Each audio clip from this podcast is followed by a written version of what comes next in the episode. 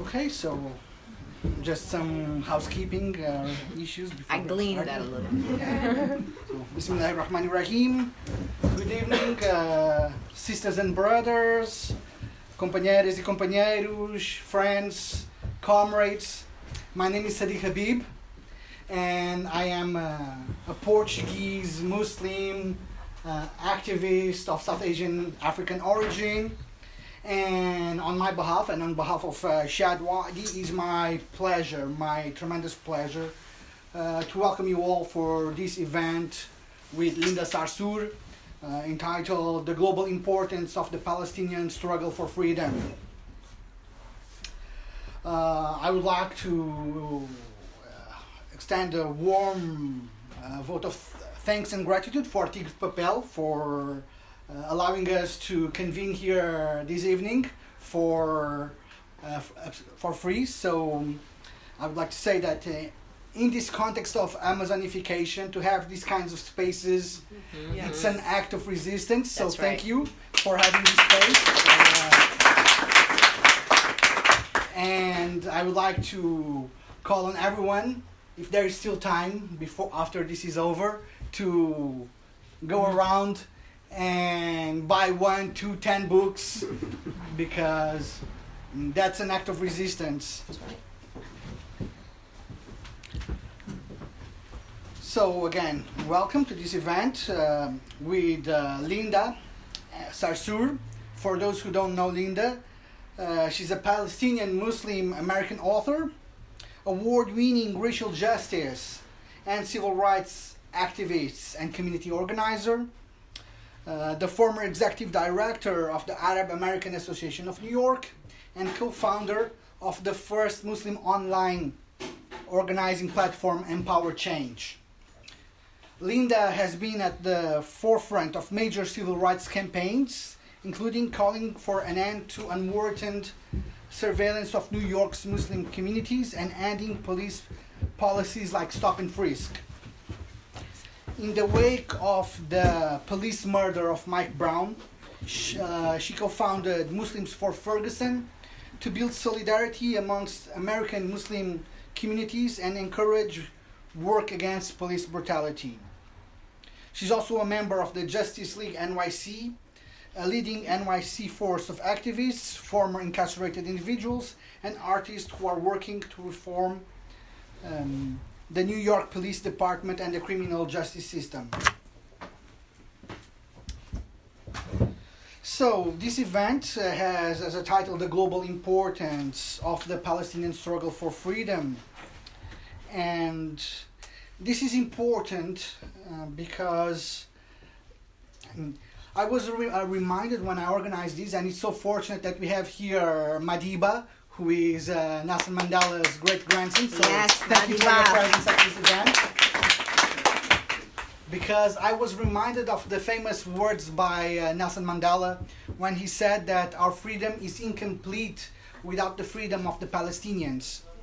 But what the situation today shows us is that we need to go beyond that because it's not that our uh, freedom is incomplete without the freedom of the Palestinian people.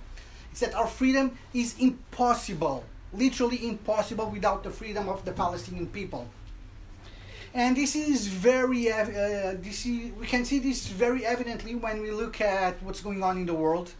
And for those of us who follow UK politics or politics in the US, I think this is glaring.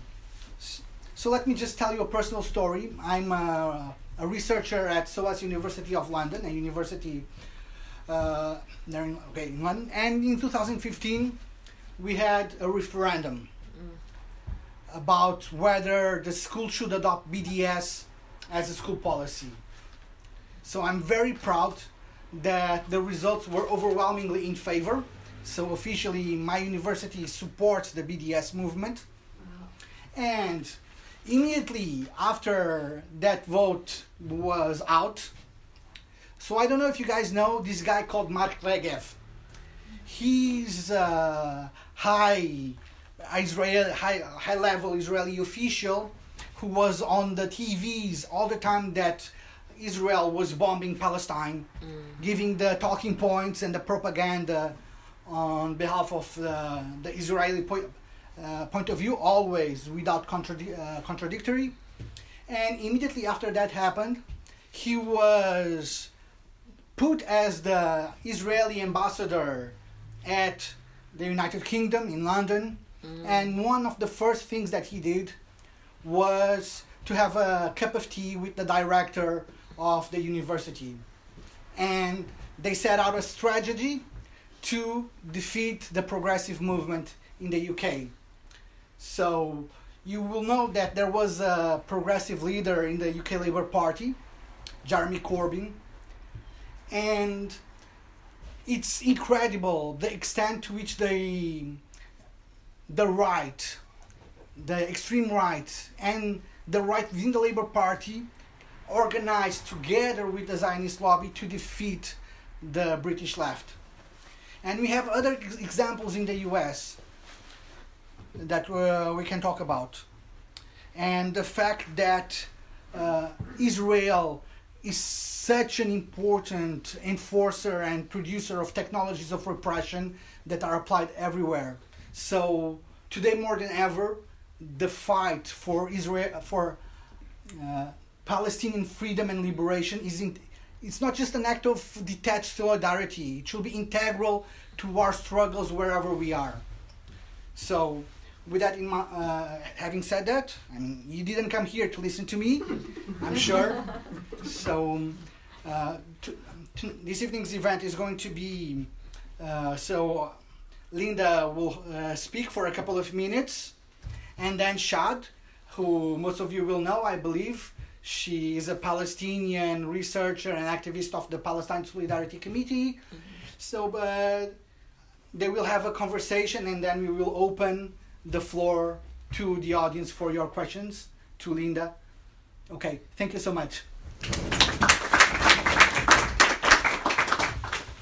So, salamu alaikum, everyone. Peace and blessings be upon you. I am very deeply honored and humbled uh, to be here in this space. Um, I was telling um, Sadiq how much I love bookstores. Um, and in the United States, you will find me in every city that I am in. I will find a bookstore just like Tigre, and I will be in there. And I could sit in this bookstore for five hours, and I'm looking around. Most of the books seem to be in Portuguese but I saw one book up there says the possibility of everything.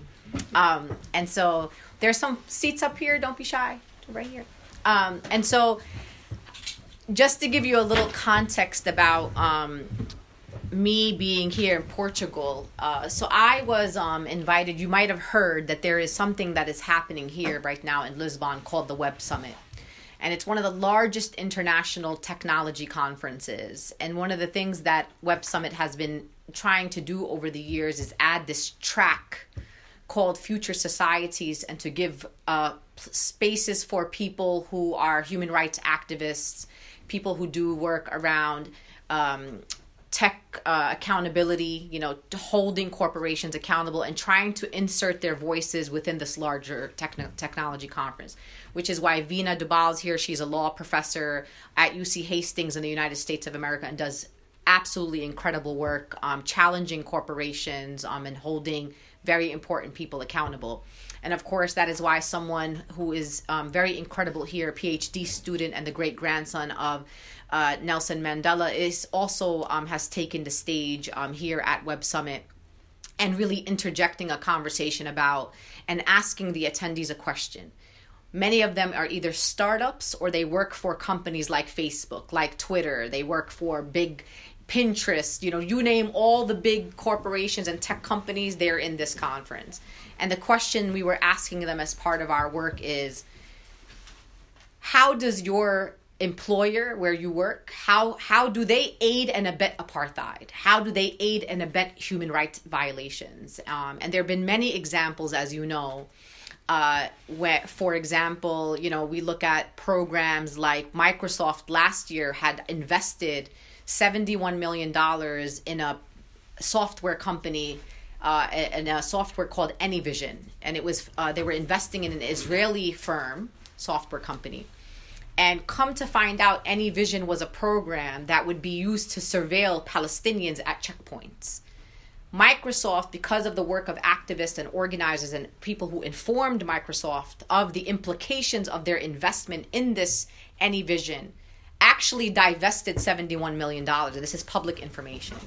And so there's a lot of power of being at places like Web Summit because usually I wouldn't want to be in those spaces. These are not my people in the sense that oftentimes we are in opposition, right, to Twitter and the way Twitter silences by algorithm Palestinian dissenters, you know, people who are anti fascist. You know, we watch the way Facebook algorithms, especially in the light of the assaults that were recently happening in Palestine, literally stripping voices that were important to interject in the conversations that we're having globally about human rights. And so, usually, we are on the kind of opposing end to groups like Facebook and Twitter because there's also, as you know, online abuse to anti fascists women who work on gender equality issues, racial justice, black activists around the world, Palestinian activists, um, dissenters in dictatorships around the world who are dissenting, who are anti government. Uh, these are people who actually need social media to amplify their voices because no one else is telling their story. So, what's interesting about just being here is the inside tension that I have that says to me, do I belong in this space? And another part of me that says, I do belong here because they need to hear my voice. They need to hear Madiba's voice. They need to hear Veena's voice in this kind of Web Summit. And before I got here, I had done Web Summit virtually last year. And it was great. Similar human rights perspective talk that I was a part of all of a sudden American Zionist organizations wrote letters to Web Summit and said that when they found out that I was coming to Portugal, and they said to them they need to drop you need to drop this lady immediately. She cannot come to this conference and speak. You cannot give this woman a platform. You can't give this anti-Israel, all this, you know, the usual things that I'm sure many of you are familiar with. What's great about Web Summit is that they give platform to people who have different political views. So they are very confident from the perspective of saying, you don't have to agree with this lady because there are other people here that she doesn't agree with either. You know, so we we are a place of ideas and people are going to not agree and that's okay with the web summit. So of course I'm still here.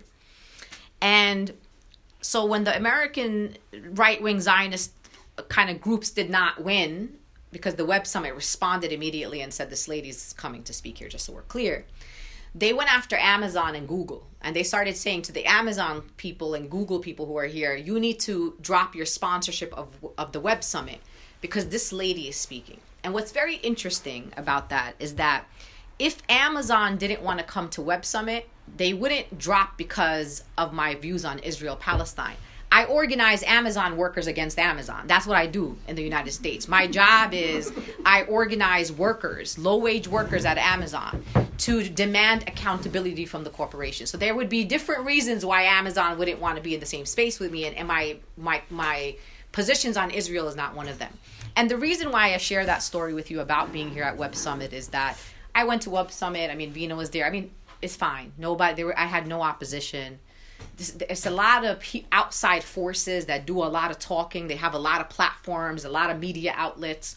But really, when I'm in places, these people are not courageous. They don't come to physically challenge our voices because it, is hard to challenge voices of peace, of justice, voices of equality. They just there. There's no argument to have here. And what we experience as Palestinians, it doesn't matter if you're a Portuguese Palestinian, you're living, you're British Palestinian, you're German Palestinian, whatever you are, Palestinians, wherever we are, are always fighting just to exist and have a seat at the table. Sometimes I don't even talk, I don't even say anything. And just my presence in a space is already controversial just me as a Palestinian, the fact that I am Palestinian, that Shad is Palestinian, and we just breathe Palestinian in a space is sometimes too much for our opposition. Why? Because once anyone in the world, once I sit and have a conversation with you, and I explain to you what is happening to the Palestinian people, there is no argument that I'm going to have with anybody. The Palestinian people are under a military occupation. The Palestinian people continue to be displaced from their original homelands. Palestinian children are being imprisoned for the world to watch. You have watched in the recent, just maybe eight months, you've watched people being evicted from their own home. People come knock on your door and tell you, Excuse me, move, take your stuff, time to go. This is my house now. This is happening now because social media, while it has cons, has pros for marginalized people. Now the Palestinian people are citizen journalist. Everybody in Palestine, I tell them, you are a if you have Twitter in Palestine, you are a citizen journalist because what they do now is they show you a video. There's no CNN, there's no MSNBC, there's nobody who's filtering the story. It is just you that is watching and then you have the subject direct contact. So now, when people started seeing that in the last few years, even in the United States of America, our progressive movement has been progressive except for Palestine. They tell me racial justice, but not Palestine. Not, don't bring Palestine over here. They say economic justice. They say gender justice, but not for Palestinian women under occupation, right? They tell you, oh, pro choice movement in America, but not for Palestinian women to have choice there, right? And so we have now gotten into a space in the progressive movement in the United States of America where our black sisters and brothers and the movement for black lives in America has actually helped us to center the Palestinian cause and make it parallel to the struggles of black people in America. And so it's hard to argue in that context when you have a very powerful movement like the movement for black lives that says we support the boycott, divestment, sanctions movement. We support the struggle of the Palestinian people. And so now we're in a space where the movement is becoming more progressive and in solidarity with the Palestinian struggle. Now the time is to build power because there's a difference between solidarity and I stand with the Palestinian people and having power to influence actual government policies of the United States government. The United States government, as you know, is the biggest funder of the military occupation in Palestine, and of course, many European nations as well. Um, you know, recently there was a big fight in um, in in uh, the United States around um, funding for to the state of Israel. And what what what's so good? What happens? You said this, and it's very important. Is that there there was a, a fight for an additional additional that's very that's the important part the part that they left out. Additional 1 billion dollars for the iron dome. And the way that it was being framed in the media even in international media is that the progressive members of congress in america which are the palestinian lady right? The black muslim lady the black woman from massachusetts right the Puerto Rican women. So remember, they're mostly women of color who are in what we call in America the squad, and now they have another black guy, Jamal Bowman, and some other people. The argument was that these people didn't want to vote for a billion dollar funding for the Iron Dome because they don't care about safety and security of the Israeli people, right?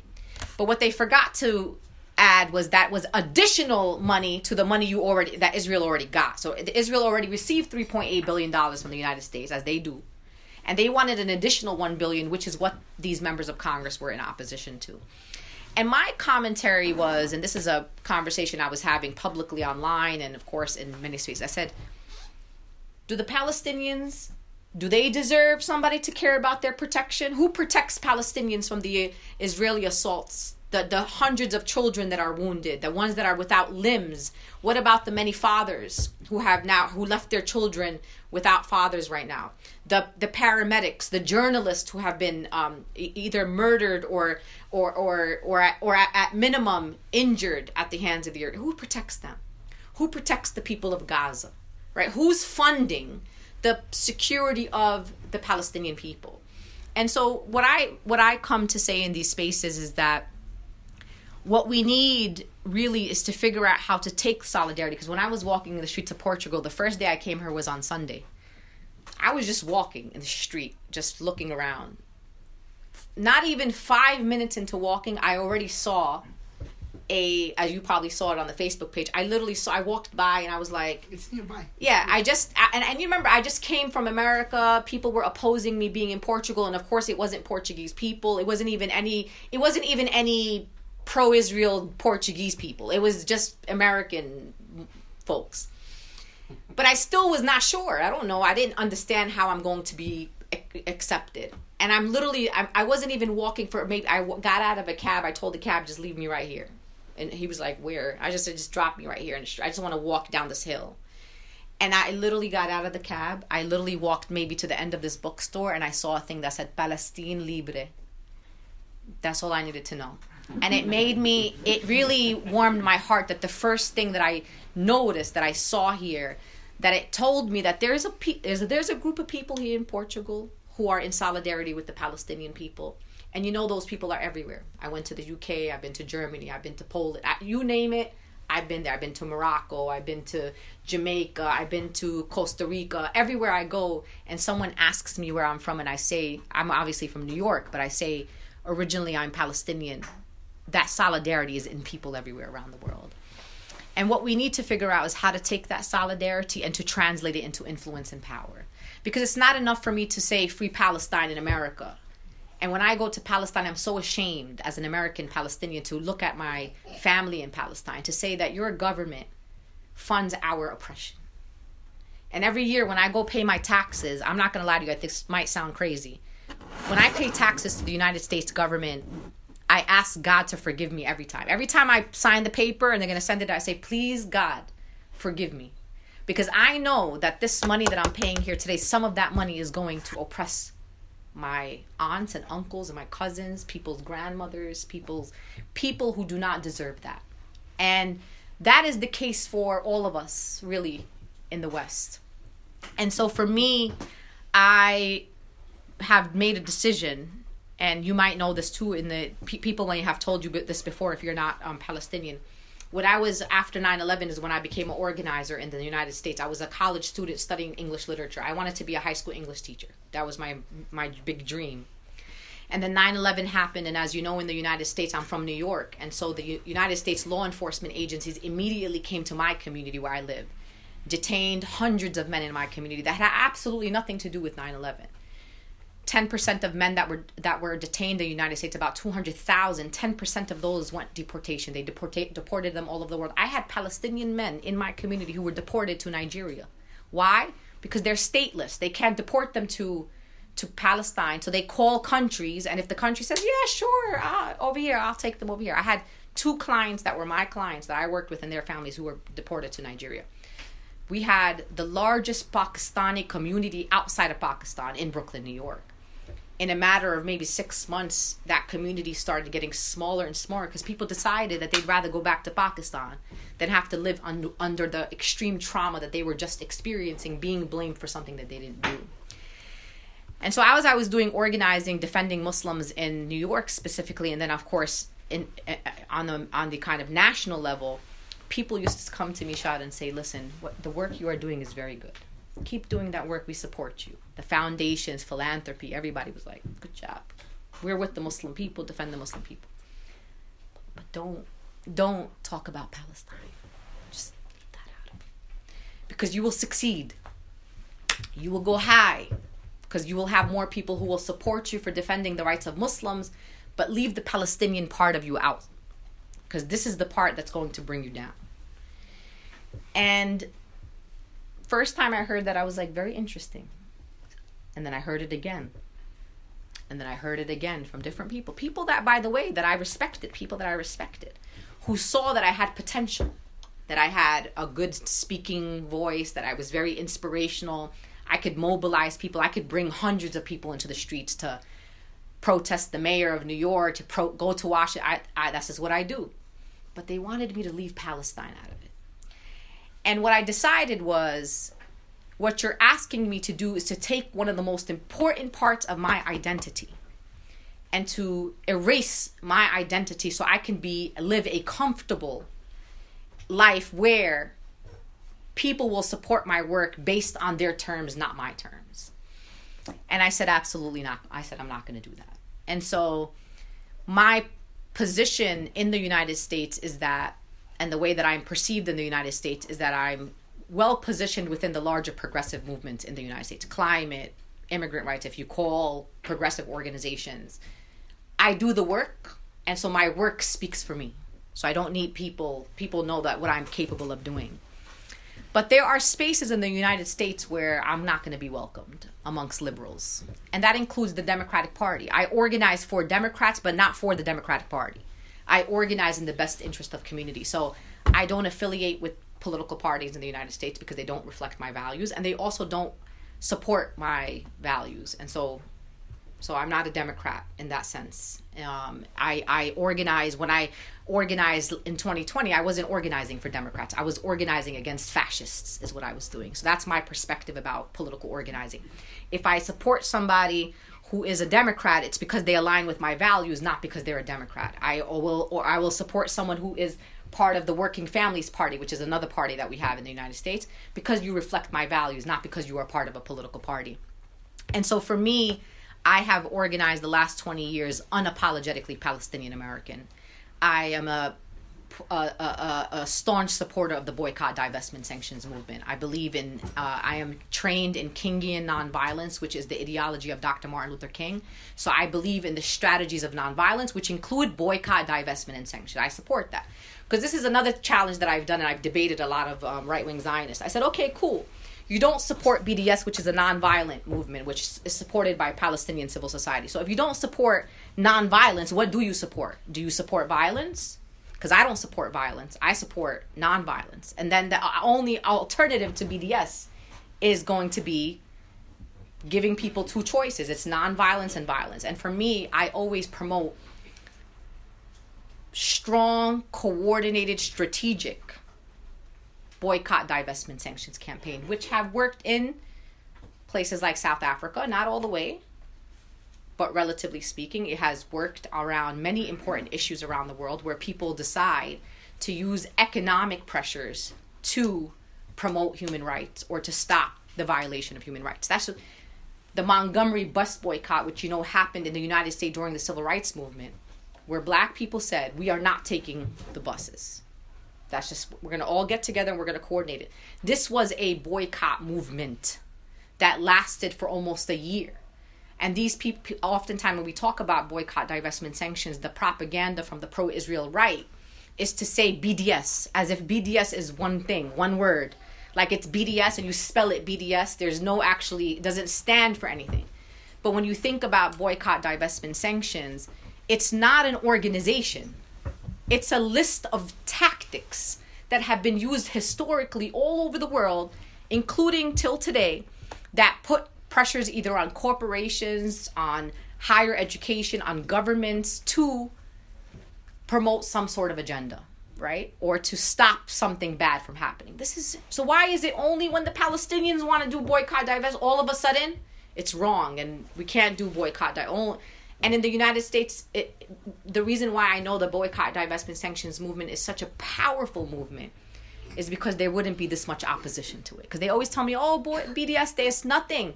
These people are weak. They don't have no power. Okay, we don't have power and it's not effective. Why? Why everywhere we go? You are passing legislation in the United States of America in states across the country to to to criminalize people who engage in boycotts and divestments of the state of Israel the same thing in the UK. They will come and oppose referendums at university. Why? If it doesn't matter, let the let the people do BDS. And so I say that all to say that our movement is working. Our work is very powerful. And while the occupation of Palestine is the longest standing military occupation in modern history, just be clear. And that's what makes me so sad about it, is that we're talking about 73 years. It's not 20 years ago, 10 years ago, 73 years. And the world has sat back and watched what has been happening to the Palestinian people. And for me, I have decided that I'm going to organize for black lives. I'm going to organize for migrant and refugees. I'm going to organize for gender equity. It's just who I am. I don't like to see things that are wrong and I don't like to be silent about it. And that requires sacrifice from all of us. And when someone says, if you do that or if you if you say too much of that, you won't get this, you won't get this platform, you won't get that's fine with me. Because if I don't get a platform, I'll make my own platform. I mean, just to give you I don't e- I don't even know this man.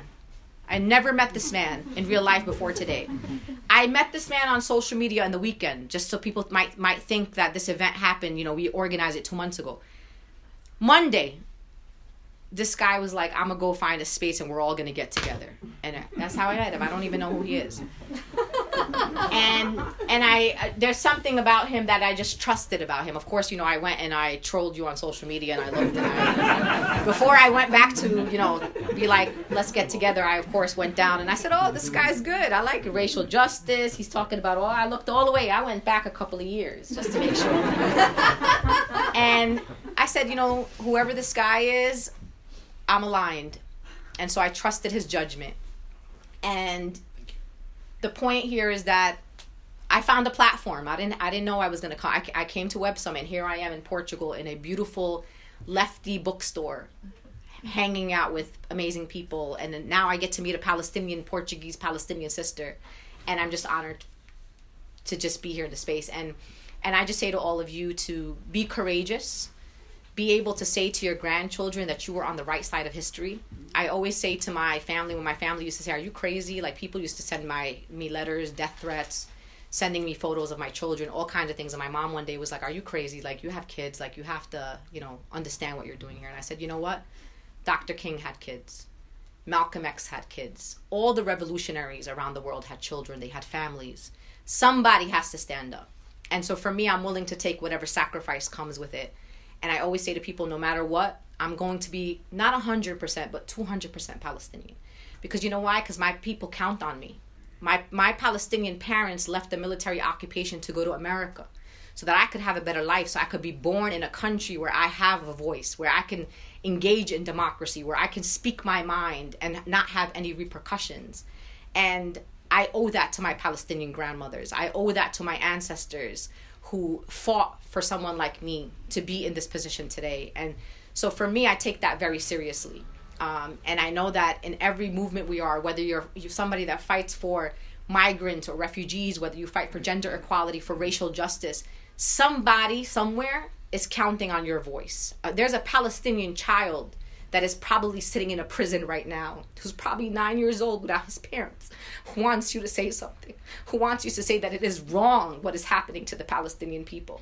It's wrong when police officers kill black people in America on the streets of our communities. Some some black mother wants you to say it is wrong so it doesn't happen to her child. There is a refugee from Syria who's sitting in a refugee camp right now and the winter is coming and they're not going to be warm and they may not have a meal to eat and they're waiting for you to say enough is enough.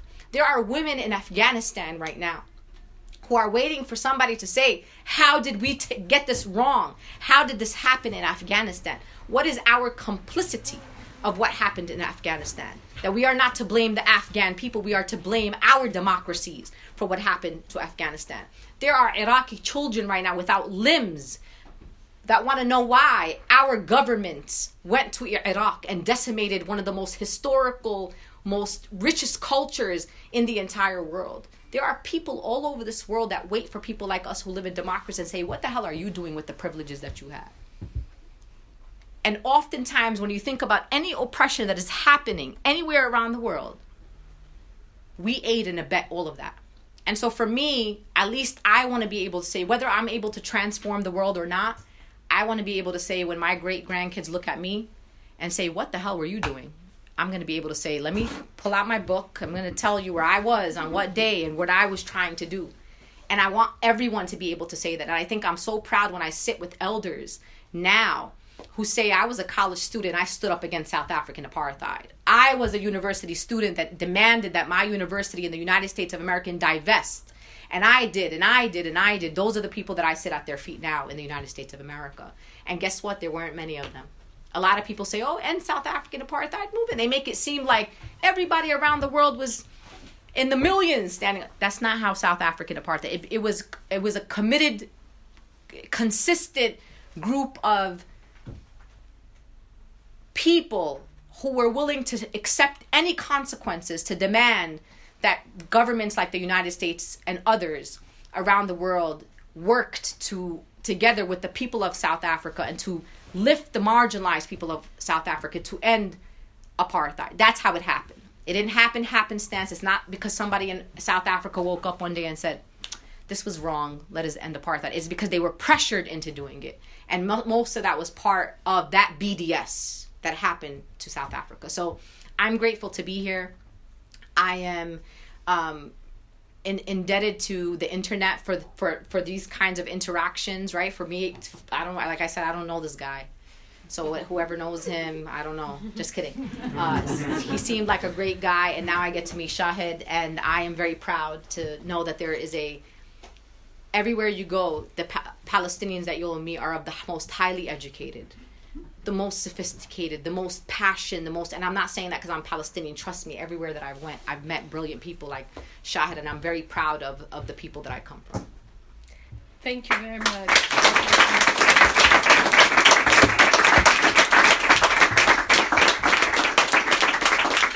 Thank you very much. That was very inspiring for uh, all of us, and I must say that it's especially inspiring for me as a Palestinian activist that sometimes we feel lonely, we feel we don't have enough power, we don't have enough uh, capacity to go on, and listening to you makes me feel that I will continue this path I'm going. And uh, it's funny that uh, you picked up the possibility of everything because when I was uh, when I think of you really I think about the possibility of everything about uh, a woman who can be Palestinian American, uh, uh, working for the black movement, working for feminism in, in some issues that is considered a taboo for Muslim women, and this possibility of everything that I want to to to speak with you more about.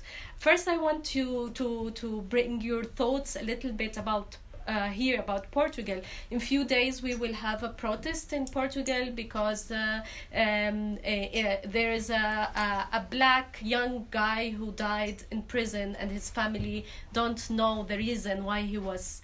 Uh, killed and we all know in Portugal that uh, black people uh, have this preventive detention more time than other people in Portugal. Uh, this is something that interests me a lot is the this connection between the black movement and the palestinian movement but still in portugal is not there isn't um, a, a, direct connection or there isn't enough uh, um, thoughts about how can we join these forces and how can we uh, work together. Um, uh, uh, I, I, we are friends. we all work in this, but they, I would like you to to to tell us a little bit more about how how how how these things happen in the United States and how can we in Portugal learn from your experience as a Palestinian woman who who, who does this work for the Black Lives Matters and uh, um, how can we learn from that? So you started out by saying that Nelson Mandela said that our freedom is incomplete without the freedom of the Palestinians. Then you said that in your perspective that the freedom that our freedom is impossible without the freedom of the pa- Palestinians. My perspective is when black people are free all over the world, everybody's going to be free. And so what my commitment to the liberation of black people around the world is because I believe that our liberation as a people, and that doesn't, and it does actually does not contradict neither Nelson Mandela, neither you, right? Because when black people are free, we're all going to be free. And when we look at the parallels, and let's use Palestine as an example, with why I, as a Palestinian, if you remember in in 2014, there was a young black boy in a place in Missouri in the United States who was shot, and his name was Michael Brown. He was just the, just graduated high school. And the I'm a mom from I'm a Palestinian mom from Brooklyn, New York. I didn't even know there was a place called Ferguson, and I'm from America. I was like, "What's Ferguson, Missouri?" Never heard of this place. And I hear about this boy who gets shot um, and killed, and I literally get on an airplane. and I go to Ferguson, Missouri. I wanted to bear witness because what I was watching on television after the murder of Mike Brown is watching actual military tanks. Let me want to be clear about what was happening. actual like uh uh what do you call it like like like kind of like grenades like smoke bombs and uh, uh, police officers from the top to the bottom in riot gear, not regular police officers that you see on television. I'm talking about the whole thing.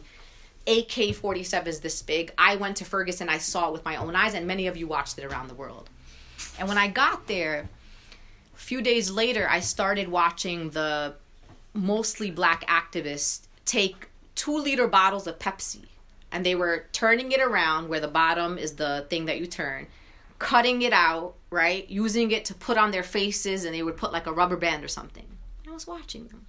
Then I saw them bring milk and they started washing their eyes out from the tear gas with milk. And I'm very fascinated. You know, I'm from New York. I haven't had to experience tear gas up until 2014. So I started asking people. I was like, I said, "Oh, why are you washing your eyes out with milk?" And they said, "Oh, the Palestinians were tweeting at us from Gaza." Now, mind you, in Gaza, not everybody even has good internet connection. Somehow, the young people of Gaza were watching this trending Mike Brown Ferguson on Twitter and started sharing with the black people in Ferguson how to protect themselves from tear gas.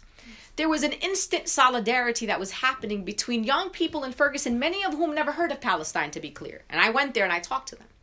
And now all of a sudden, a few weeks later, they do this big event called Ferguson October. And I'm, I went back and I watched these young black 16, 17 year olds waving Palestinian flags.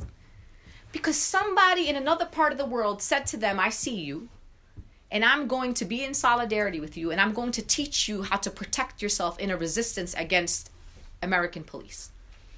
So that was my first in my and I was organizing around police accountability before that, but this immediate connection. Then when I was in Ferguson, I watched a military occupation. That is what it was. It looked like you were going from uh, one part of uh, from St. Louis to Ferguson. There were checkpoints where people were passing through checkpoints. The military equipment that was used against the young people of Ferguson military equipment is for enemy combatants it's not for your own citizens and that was what the american police force the national guards the, i mean literally the national guards were sent to which is almost like the army was sent to ferguson missouri and so what the what the black people in our movements and palestinian activists who were part of the movement around ferguson particularly around mike brown started to, to, to make more strategic connections right as you know American police didn't learn to be racist from Israeli police because we have been experiencing racism before the creation of the state of Israel.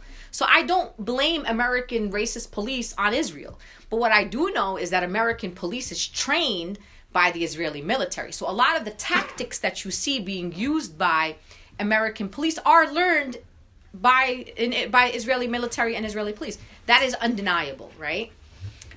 the, when you go to Palestine, you will literally walk in the street and you will see young Palestinian boys against the wall being stopped and frisked by Israeli police. In America, we call that stop and frisk. It's a policy of the American police to disproportionately stop black and brown children, most of them young teenagers. In fact, in New York, we had a lawsuit where it was deemed in the Supreme Court that stop and frisk is an unconstitutional racial profiling tactic that should not be used by law enforcement this idea of you know looking at mass incarceration in america black people are only 14% of the american population but make up a majority or a pretty significant part of our incarceration system. When you look in palestine the incarceration of young people at very young ages right? And the art, ways in which the justice system there is no justice system in palestine for palestinians. You could be detained and sit in jail for two three years and people say why are you in there? You say i don't know. For they just they don't tell you. They don't you go to prison with no charges and you could be in indefinite detention. In the united states you could be in rikers island in new york and many of you may have heard the story of a young black man named Kalief Browder by the way there's a great documentary about him on netflix was arrested for allegedly stealing a book bag i mean he stole a book bag allegedly we don't even know if that's true and because of the injustice system of our criminal justice system, he couldn't afford to pay a $1,500 bail. So he sat in Rikers Island for three years and never saw a judge. So he's still in jail, presumed innocent. Tortured, sexually abused, 17 years old. All the things that you can think of happened to him. Gets released eventually. Guess what happened? He commits suicide. because of the trauma of our incarceration system. And so the alignment for me is this if black people can enjoy full rights, voting rights, education, affordable housing, not just survive but thrive in the countries where they live, whether it be in Portugal, in Germany, in the UK, everywhere you go, even black people in Israel will tell you. I've been are treated also as second class citizens, even though they may be Ethiopian Jews, Eritrean Jews, they will tell you that they are also treated in disproportionate uh, treatment by Israeli police, even within the green line of Israel. So there's so much parallels. The, sh- the and also there's I don't know. This is maybe the just me.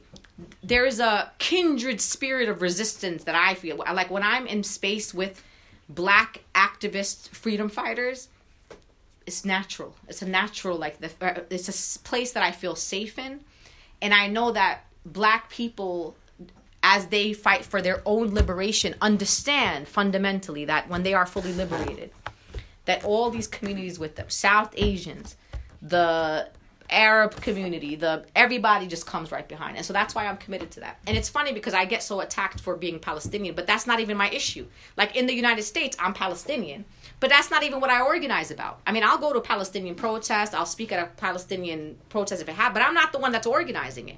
I'm organizing for people being shot by police departments. And next week, I'm going to Indiana. A woman, a black woman in Indiana, in America, during a pandemic, her name is Tanisha Campbell, was shoplifting. It's a crime of poverty. People lost their jobs. She, she was arrested for shoplifting, reselling things that she was shot.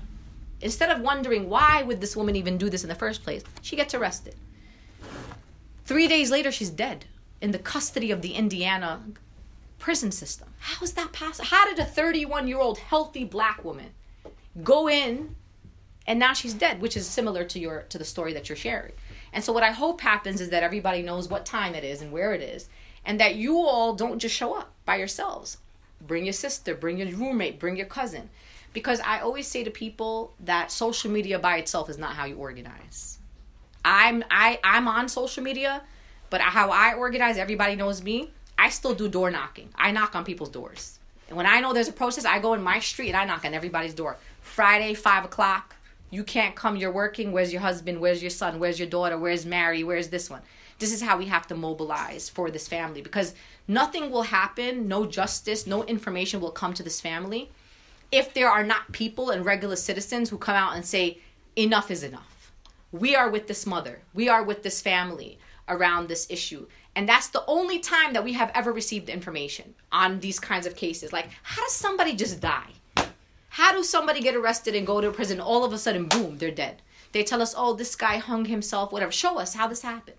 No information. They expect the public. We have become a very gullible public. In the States, I tell people that all the time there is a woman named Ida B. Wells. She was a investigative journalist at the time of the civil rights movement. She said something very important that I always say.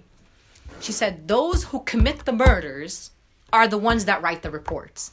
So people in the United States will tell me, "But the police said when a, a case happens, when the police what the police but the police are the one that murdered the guy that murdered this kid is the same guy who's writing who's writing the report. So you want to tell me that you want to tell me that the murderer is telling the truth. So we have to be very careful about the information we're being fed and to be people who challenge. Um, well, I, I, I, just have a few questions and then we will go to mm. the to, to, to open the questions. But I Can need I just to make a comment. Uh, I know you are yeah. taking this uh, Q and A very well, but I think it's very important this question of the articulation between the struggles, you know, and here I would like to take this occasion to address the white left, the white Portuguese left, because this is our audience here, as we can see if you look around here. And it's very, uh, I think, relevant to see that um, we have, and it's important to be in solidarity with, uh, with Palestinian people, but that solidarity and that uh, struggle has to be connected with the struggle of the black people here in Portugal who are also struggling in uh, for for justice. It's not acceptable that we continue to have these spaces. It's, it's precisely what is uh, where black people are not welcome, it and so the white left needs to do better. You should be ashamed or having spaces where we are discussing these issues, but where black bodies and black fa- black people are nowhere to be found, and we should ask why. Thank you, thank you for that. Thank you for that. And it's precisely what I wanted to, to speak about this intersectionality of the of the of the struggles. And I want to speak more about my my, my as a feminist and uh, as a researcher in feminist studies. For me, what I what I um, I heard you speaking about issues that I don't usually listen to um, uh, Muslim women speaking about, such as uh, transphobia, homophobia, and um, for me this is very important because one of my struggles in Portugal is to address the stereotypes that mm-hmm. people have uh, regarding Muslim uh, uh, people and especially Muslim w- women and I would like to for you to comment on on this how how about how you you can change these stereotypes of, of uh, regarding Muslim women, but also how do you address these things in Muslim community? How hard is it to address these things in uh, Muslim community? Mm-hmm. So one thing that you'll notice, and I don't know if this is in Portugal, but I'll say in the United States, in, in, in America, we do not have an organized Muslim community against abortion. We don't have organized Muslim communities against LGBTQ rights. You never seen public opposition to same-sex marriage. Why? Because Muslims are marginalized people in the United States of America, and they understand that in a country where you are also marginalized, it is in your interest to stand with other communities who are marginalized. And so that's why we don't there people have their own religious beliefs whatever's in their heart and you practice your faith which is the beauty of america religious freedom. But muslims also understand that they will not work to take someone else's rights away from them when they themselves are fighting for rights. So they have been uh, evolved immensely understanding that struggle. Also you know the way that i talk about for example pro-choice and abortion to muslims for example i say to the muslims this is how i try to you know everybody's different I always say to the very conservative Muslims in my community leadership, I say to them, Do you want the government, which is mostly men, to tell your wife and daughter what to do with their body? Is that the authority that you want to have on the bodies of your mother and your daughters and your wives? And they said, Oh, no. I said, Great. So you're pro choice really? Because that's really my fundamental issue around this idea of a pro-choice movement is that the government has no business telling me what to do with my body. And so i respect the woman who wants to get an abortion for whatever reason but i also respect the woman who wants to keep her child. And that's the beauty of being part of a pro-choice movement. And so if you remember a, few years ago we had a shooting that happened in the united states where 49 lgbtq people in a bar were murdered by a muslim guy the most beautiful thing happened in that tragedy, in the sadness around people who lost brothers and sisters and loved ones in that tragedy in Orlando. The LGBTQ leadership in America, all the big major LGBTQ rights organizations, you know what they did? The next day they went and did a press conference. And they said, listen, you will not exploit our tragedy.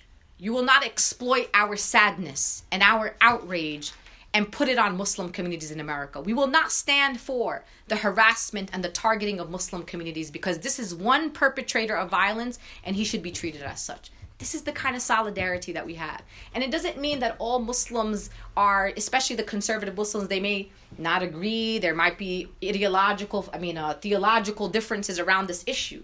But from a perspective of human rights, and especially me as a Palestinian, how am I and this is why when it comes to issues of transphobia and, and homophobia how am i fighting to exist in this world? And i'm fighting to be seen in my entire identities. And who am i to say that your identity is invalid or that you are not to do it? Doesn't work. And so if you are going to be someone and i say this resistance is existence. To exist is to resist. And that should be applied to everybody. That is my philosophy. And to be like i said Never. And people always ask me, they said, I said, there's no organized Muslim communities against any marginalized people there. You will never find them. You can go to the protests against same sex marriage. There's no letter. You know how in, the, in America, the Catholic Church, they wrote a letter. Very conservative Jewish congregations, they wrote letters and they were in public opposition to same sex marriage on a federal level. You won't find a Muslim. Imam, religious council, because the, in America we understand as Muslims there are civil rights. And civil rights apply to everyone. and that is the way that we have to have these kinds of conversations in our community. There's a, there's also for me when i was you know as you know i'm the one of the coaches of the women's march there were women that were looking at me like this lady with this thing on her head is in this with the women's march? They couldn't believe that a muslim woman in hijab could be progressive. There's an assumption about us. And sometimes when you look at the pro-choice movement even internationally notice you don't find a lot of muslim women like me it's not because we are not pro-choice it's because nobody looks to include us in the conversation because they make an assumption about what we believe right and that's the problem. We need to stop assuming what people and have conversations. And I always say to people, in your community, you may have people in your own house who may be conservative on an issue, maybe religious on an issue. Meet people where they're at. The one thing that the progressive left gets wrong all the time is that we are very imposing. You want to go to your mother and you want to be like, here's what you're going to believe. One, two, three, nothing else, no conversation about it. No, I want to talk to my mother. I want to know where she's coming from. My mother is an immigrant. She comes from a different experience. So, how can I take my mother from A to B in a way that is empathetic, in a way that is storytelling? I want you I want to introduce her to people and say, this is what I'm talking about. It's actually a human being, someone with feelings, someone with dreams, someone with aspiration. This is how you move people. And that is important in how we organize Muslim communities. Muslim communities in the United States, they they support progressive candidates. They support LGBTQ candidates. They support women candidates. I mean, look, Rashida and Ilhan are both both progressives, pro, you know, pro-choice, everything progressive. They're all the way on the left. The reason why they're in Congress is because the Muslim community pays, you know, don't funds them. They're majority funded by Muslim donors across the country. If the Muslim community didn't support progressive causes, the first people they would defeat was the two Muslim women who are in Congress organizing at the forefront of progressive issues. So I always say to people if you want to judge our community, judge them by two Muslim congresswomen, judge them by Keith Ellison, who was the also a congressman and now he's the attorney general of the state of Minnesota. These are the Muslims that come out of our community that are now politically influential. Did you ever see a conservative Muslim win a any seat, city council. You will. We will never elect conservative. I've never seen a conservative Muslim anywhere in America get a position of authority in a local government. But you will see progressive Muslims who understand their community, understand the culture, but are also unabashedly progressive. Um, just uh, uh, another question. Uh, you also said you, you're, you're, you always say that you are unapologetically so many things, but one of them is that you are proud of your relation with the Jewish community. So you helped fundraise uh, the vandalized Jewish cemetery. So from one side you fight against uh, anti-Semitism, and from the other side you are accused of being anti-Semitic. Every day. How do you respond to that? you know, I don't really respond, to be honest okay. with you, because I'm very confident in who I am. And uh, what I want to be very clear about is in America, the majority of Zionists in America are not Jews. They are Christian Zionists. They are Christian evangelical Zionists. These are people who have a, some sort of theology that the rapture is coming and they need the state of Israel because it's a, really a bad theology and the Jews should be very mad about it because it's very a very violent ideology or theology the, we have many progressive Jews in America, and we have wonderful Jewish-led organizations like Jewish Voice for Peace um, and and other kind of uh, Jews for racial and economic justice. And they, in fact, many of them, as you know, are on the front on the front lines of racial justice in America, on the front lines of Palestinian liberation. And those are my friends, and those are people who ha- are organizing on migrant rights and refugee rights and many other issues um, in solidarity with the movement for Black Lives. Unfortunately, what has happened, and it happens in Europe too, is the weaponization of anti Semitism. It's funny, in America, you could be a radio host or you could be on CNN and you could be anti Muslim, you could be anti refugee, you could be anti women, you could be all of that. And guess what? Still got a job at CNN, you could still be a commentator. If you are a voice for justice and you are pro Palestinian, the minute someone hears you say something pro Palestinian, you get fired. You can be you could say the most anti Muslim things and still have a job. But the minute you stand up for the Palestinian people, you and you know this, there's a big uh, professor, a very important professor in the United States named Marc Lamont Hill, young black scholar. He's, he was at the UN and he said, "From the river to the sea, Palestine will be free." The next day, he's fired from CNN. This is how, this is how much dissent is criminalized and how much influence the pro-Israel lobby has across the country. Um, and so I say to people, and so so so the reason why I say weaponization of anti-Semitism is that the minute you are accused of anti-Semitism in America, you could lose everything. You could lose jobs, opportunities, tenureships as a professor. We've seen this happen across America. For me, I know it's weaponization of anti-Semitism, so I'm not afraid of it, and I'm not going to be afraid of a weapon that's used against me and accusing me of something that I know that I'm not. And this is why I tell people all the time when you are accused of something that you did not do, keep doing the work. Stay focused. Keep your head down and do whatever. Like for me in this I still organize. I still everything that I've always done I keep doing. And you know what? There will be a pro-Israel paper that probably wrote about me in Portugal and said this lady did this and said that about Israel and did this and one time she said this and this is a it's fine with me because what the point of the weaponization of anti-Semitism is is to silence pro-Palestinian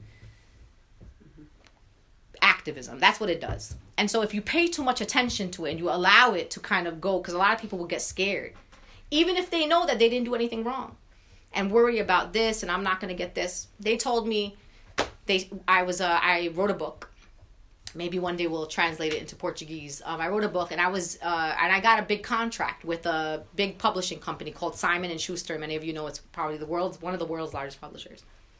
And they tried, and, and I said, you know, whatever happens, happens. Um, and even in my book, I was able to tell my story as a Palestinian. I talked about Nakba.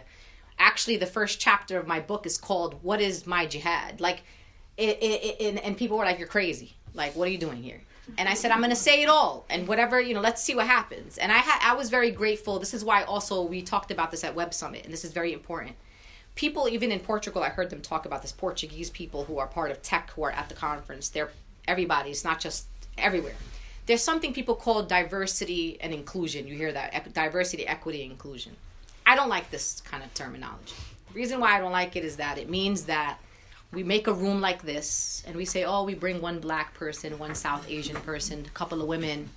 We put some young people, some old people. We put some Muslims and some Jews and some Hindus and try to mix it up and bring all these people together and say, look, diversity and inclusion and equity. And everything's solved. What I believe is that diversity, equity, and inclusion that does not come with power, I don't want it. And so my editor at Simon & Schuster was a black woman and and being an editor in a publishing company is a very powerful position. And she was you're to tell your story and the whole story, nothing but your whole story, and stood with me. And so it's important that in publishing companies and news outlets that we have editors who are of marginalized backgrounds, that we have professors who are not just professors or assistant professors, but you're the, the, the chairmen of the different departments should come from marginalized communities. So just because you hired one Palestinian lady who is a adjunct professor, it's not enough for me.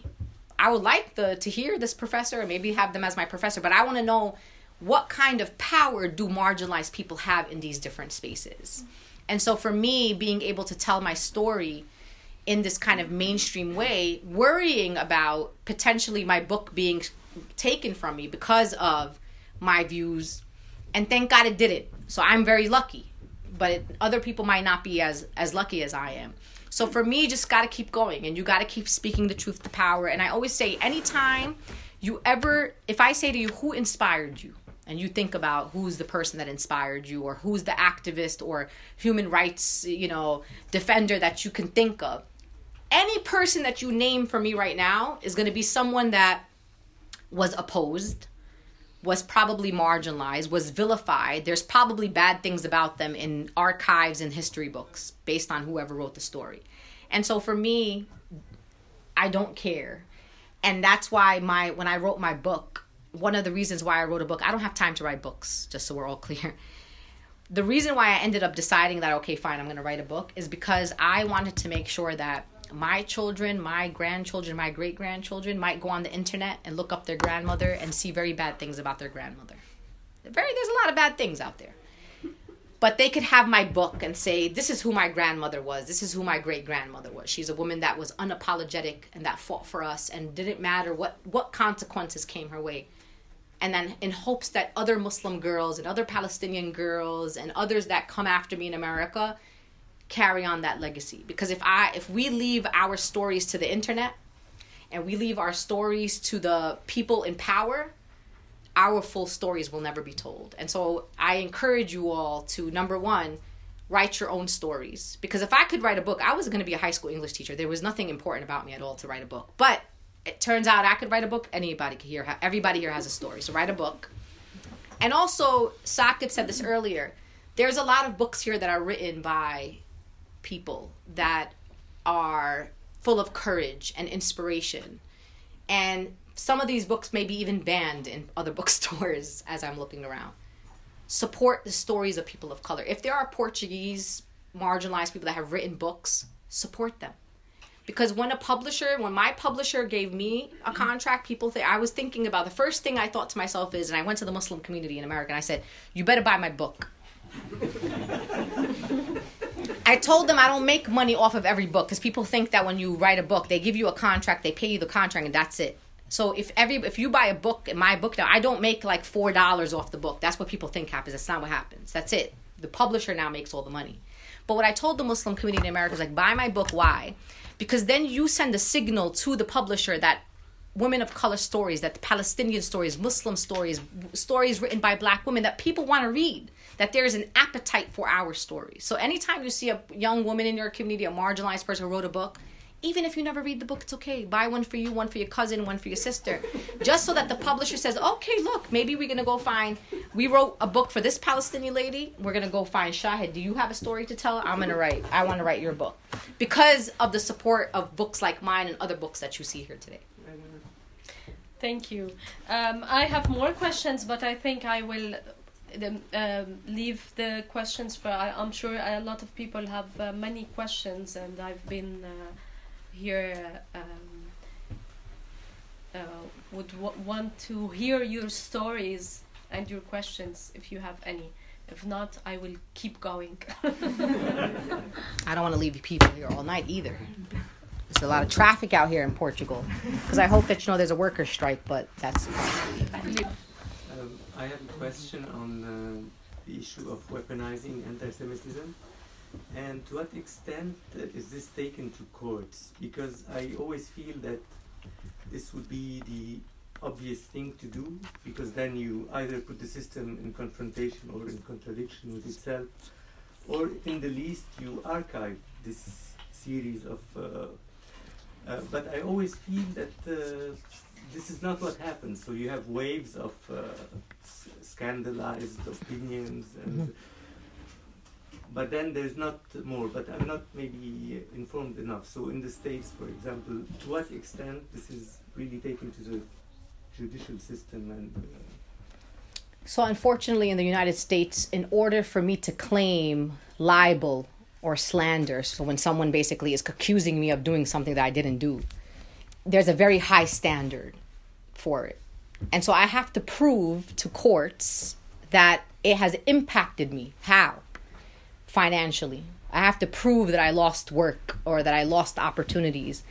That actually, believe it or not, hasn't happened to me yet. And it's crazy from all that I've experienced and I've had to, all, I mean, I, I do have some grounds, like I had to move, you know, from a, from one location to the next because, you know, my family was being threatened. But from a financial perspective, I can't prove that it impacted me. So the way that it works in the United States, if I if if you are the victim of slander and libel, where someone's weaponizing something against you or saying that you did something you didn't do or said something you didn't do, you have to be able to prove. And it, the the standard is so high that it's very rare that people win these kind of lawsuits. Um, and so, really, our only opposition around this issue is, uh, like, for example, you know how it, ha- it happens to Rashida and Ilhan, which are the two Muslim congresswomen the only really way to kind of oppose it is next time when every time they run again for re-election you just got to beat you know you just got to make it make them win even bigger than they did before which is has been happening and so it, it's very hard the standards are high you want to say something? Yeah, yeah, yeah. Because she's a lawyer in the United States, so she knows better than me. I just wanted to add that what what has been happening, um, particularly with the BDS movement, is that they, in, in academia in particular, is they try and sue people around procedural grounds. So um, when the American Studies Association, for example, um, voted in favor of BDS, there were two professors um, from uh, schools, I think in, in Pennsylvania, who ended up finding procedural grounds to um, to go after some of the board members of, of ASA. And so, although you can't necessarily get someone for defamation under tort, um, they've used very creative um, lawyering methods to essentially make it so that it is dangerous for particularly for um, for academics who want to who want to be involved in um, in the BDS movement to speak out. So it's, there's you know there's other ways that they have um, been able to to silence voices and, Mhm. and very um, very you know these oh, I, these are my friends they're, they're li- it becomes very difficult. That's right.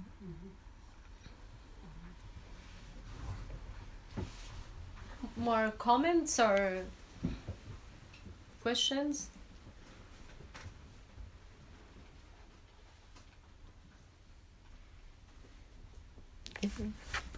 I wonder if you, and I know the story a little bit, but I'd, I think that people in here would be really interested to know more about um, your work with um, tech companies in the U.S., particularly recently. Um, you know, a few Jewish uh, leftists in Google uh, came out against uh, Google's contract that was going to benefit the Israeli military, and this is a very interesting and amazing source of solidarity between um, the Muslim com- organized Muslim community in in the U.S. Um, alongside uh, tech workers who are organizing. So I, I think that would be great to hear more.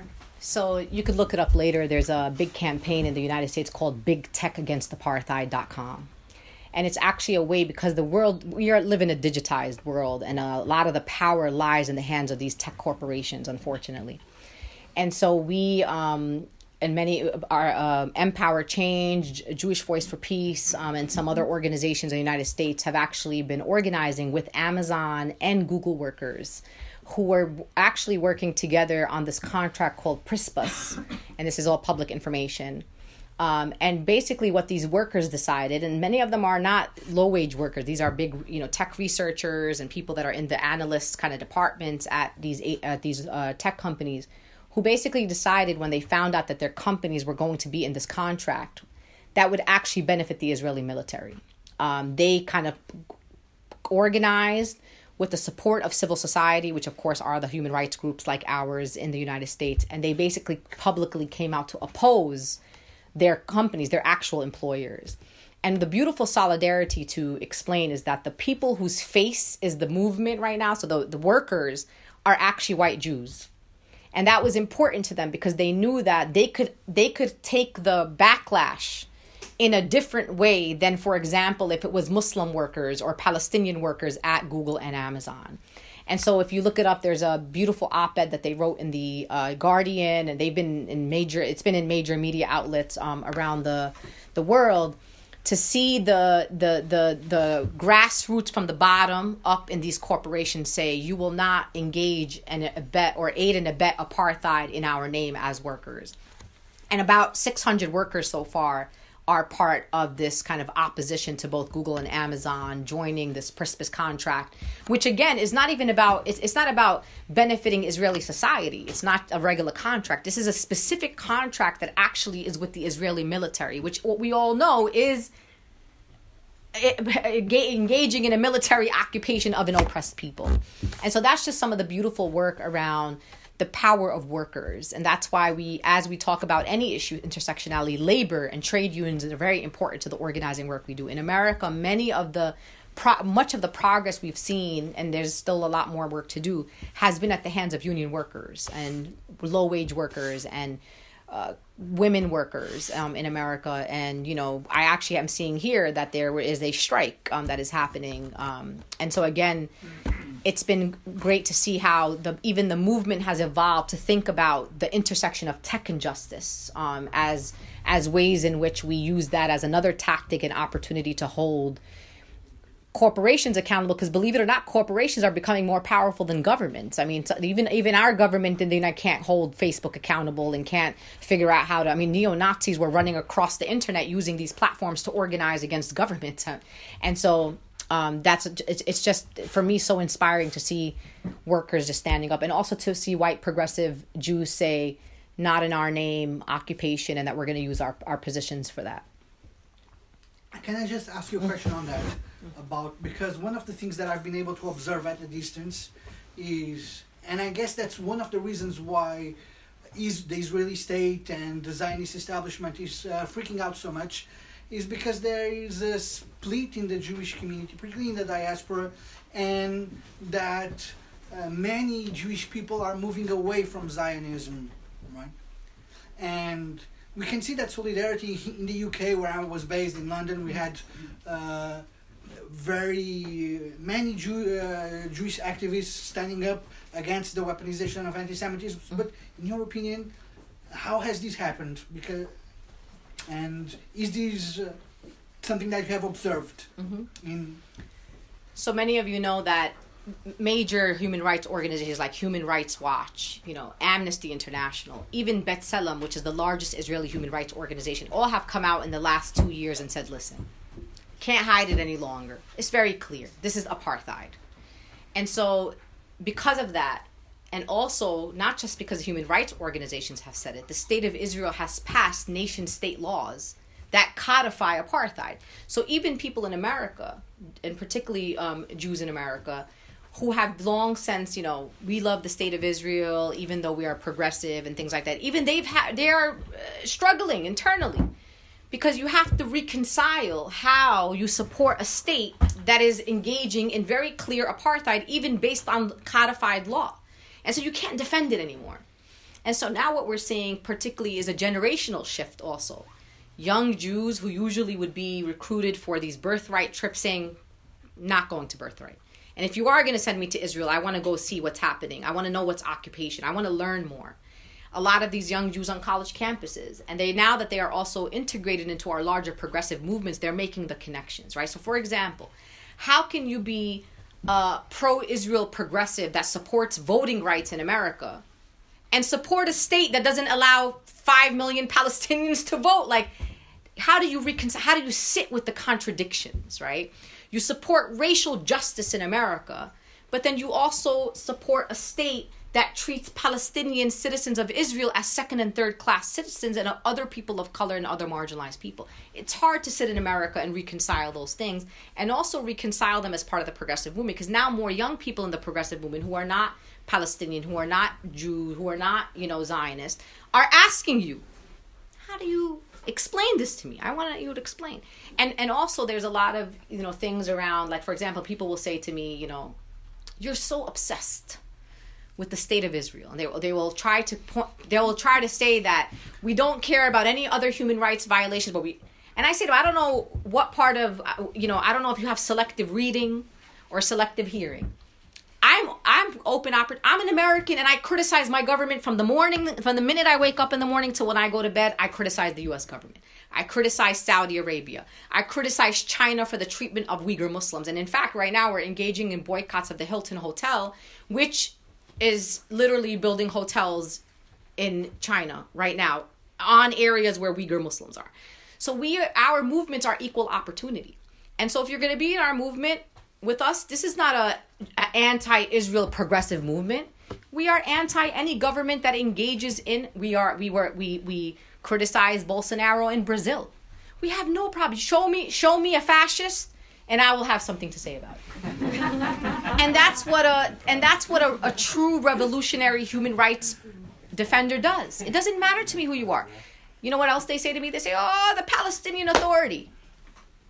Go to Palestine. Who the Palestinian Authority doesn't work for me. And oftentimes they don't work for the Palestinian people either. And so we have no problem with Palestinians in Palestine who protest the Palestinian Authority. And then they use things, because might as well put this all out there. Then they say in America, oh, they tell Rashid and Ilhan, Hamas. And what about Hamas? In Gaza in 2006, 50% of the population of Gaza is under the age of 14. They don't vote. They don't vote. The, the people of Gaza had two choices. Similarly to as you've seen what, ha- what has happened to us in the united states of america to to justify the besiegement of gaza and the children of gaza and the women of gaza and the elders of gaza and what you have seen with your own eyes and to say that all of that justifies because hamas is in, in is, is in is in power is ludicrous. We would never accept that in any other part of the world. Imagine somebody says trump is your president so we're gonna bomb america because trump is your president and we're gonna do all these bad things to the people of America because Trump is there. We would never accept that. In, why do we accept that for the Palestinian people? Why do we collectively punish the Palestinian people because you don't like the Palestinian Authority or because you don't like Hamas or because you. This is not our place. This is not what we are supposed to defend. When you go to Gaza, the people, the kid, the kid who was 13 what 17 it's uh 2006 15 years ago. The kid was 13 years old. He's now 29 years old whatever the amount is from uh, 13 and 15 28 years old now. So you want to murder him because 13 years ago when he was only a kid who didn't vote in an election. You want to collectively punish him. You want to murder the nurse in uh, in, in in Gaza because Hamas. So we have to be able to challenge this. And even in the last assault that happened, when progressives were really paying attention in America, everybody all of a sudden was like, "Wait a minute, this is wrong." People would say, "Oh, this in," and bring up all these arguments. And I, I was telling progressives, I just all I said was a fact. I said Hamas was created in 1987. So let's say you want to blame Hamas for 1987 and after. What about from 1948 to 1987? What part, what happened to that? Can somebody explain that part to me? Because there was no Hamas before 1987. So these are the kind of arguments that they don't want us to challenge. And when you tell progressive, they said, "Oh, wait a minute," because progressives, they, if they don't know if this if Palestine is not their issue, they're not well informed. So what happened is when I was telling people, my friends in movements, migrant movements, climate, they say, wait a minute, Hamas was created in 1987? Yeah, 1987. They were they they couldn't believe it. And they said, okay, so let's just say for the purposes of this argument that Hamas is bad. But what happened before Hamas? What happened in 1948? The displacement of 750,000 Palestinians, the decimation of over 450 villages. Palestinians remain one of the largest refugee groups in the world in the diaspora. I was telling them I went to Ramtha, which is on the border of Jordan and Syria. The Palestinians in Ramtha are refugees. They are third generation refugees and are welcoming other refugees. Imagine refugees welcoming refugees. And so, again, we have to be able to, ch- when we hear this, if you are in academic settings, if you are just having a conversation with a neighbor, be able, whoa, whoa, whoa, let's have a conversation and challenge. So, the reason why and I'm gonna end on this because I um, promised Veena that I'm gonna feed her today. um, and I'm gonna say this because this is important. Notice that we get vilified. They will weaponize anti-Semitism. Come to a debate. Why don't you come to our spaces and let's have this conversation? Because there's no good arguments that they can make. So that instead of instead of having a constructive dialogue to say, here's your idea, let me challenge your idea they don't want to challenge my ideas. They want to vilify dissenters and people that are pro Palestine, and they want to rip your character apart, and they want to make you radioactive. So everyone's like, I'm not, I don't want to deal with her. I'm not going to go near her. To move us so far out in the space that people don't hear our voices. And when people come to spaces with pro Palestine activists or even Palestinians or even go to Palestine and visit Palestinians, and we've done delegations, as you know, from the United States of black activists to Palestine they come back and they are inspired. They come back and say, I've never experienced hospitality like the hospitality that I received in refugee camps in the West Bank. And so when we speak to people, the empathy is there. People understand and they agree and they say, What you are saying is this is happening is unjust, unfair. This is wrong. They don't debate us. They don't debate. No, notice they never debate our ideas. They just. They. I've never been in a situation where someone said, two state solution, one state solution. If you believe in a one state solution, immediately it's anti Semitic. Instead of saying that my idea of a one state solution is actually a pro peace, I want to have a democracy. I want to live in a state where Palestinians and Jews and others live together. We one vote. We all represent in government. We can marry each other. We can go to the same universities. I could be a professor. You could be a professor. We why, why is that how is democracy and justice for all? How do you make that anti-Semitic? I don't understand. So they don't want to have the argument. They just want to say anti anti-Semitism because ant, the weaponization of anti-Semitism is very effective. It works, unfortunately, for many people, and so, and so many people in the United States will tell you they lost scholarships, they've lost contracts, they've lost tenureships, media people, uh, suspensions of people at major news networks for even saying something pro-Palestine. And so again, we have to get to the point where being pro Palestine doesn't come with consequences. Just like I can, in the United States, you could be pro women and pro racial justice, and it's fine. Of course, if you're, you know, a pro pro racial justice slash revolutionary on, you know, you're gonna get attacked and stuff. So I'm not saying that that's not that people don't still get attacked, but anyone who is anti the dominant power. So in America, if you are anti white supremacies and you say white supremacy, you're gonna get attacked no matter what. And so again, I just am honored and just humbled to be here in the space with all of you. I want you to know that I'm going to always be unapologetic about who I am and whatever you come from, whatever your background is, whether you're uh, originally Portuguese or you come from another place and you're also Portuguese, just be unapologetically yourself all the time. You know why? Because I always say to people in the States that um, when I go to a lot of Muslim communities, right, you don't know who's watching you. And I always see these little Muslim girls and stuff, and, I, and they see me and they say, oh, well, if she can be powerful, if she could be courageous, if she could be 100% Palestinian, if she could wear hijab and be Muslim, I can too.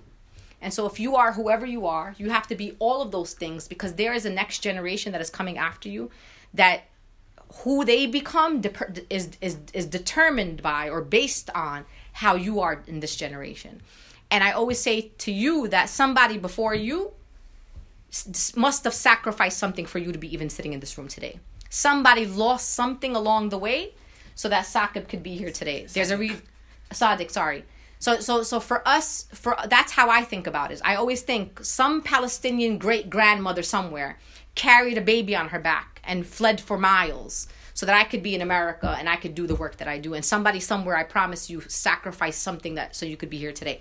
So thank you, Tigre for this wonderful opportunity to be at your wonderful bookstore.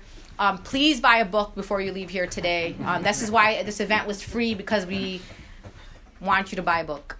Um, because he said this, and this is important about these types of bookstores, and we have them in the States.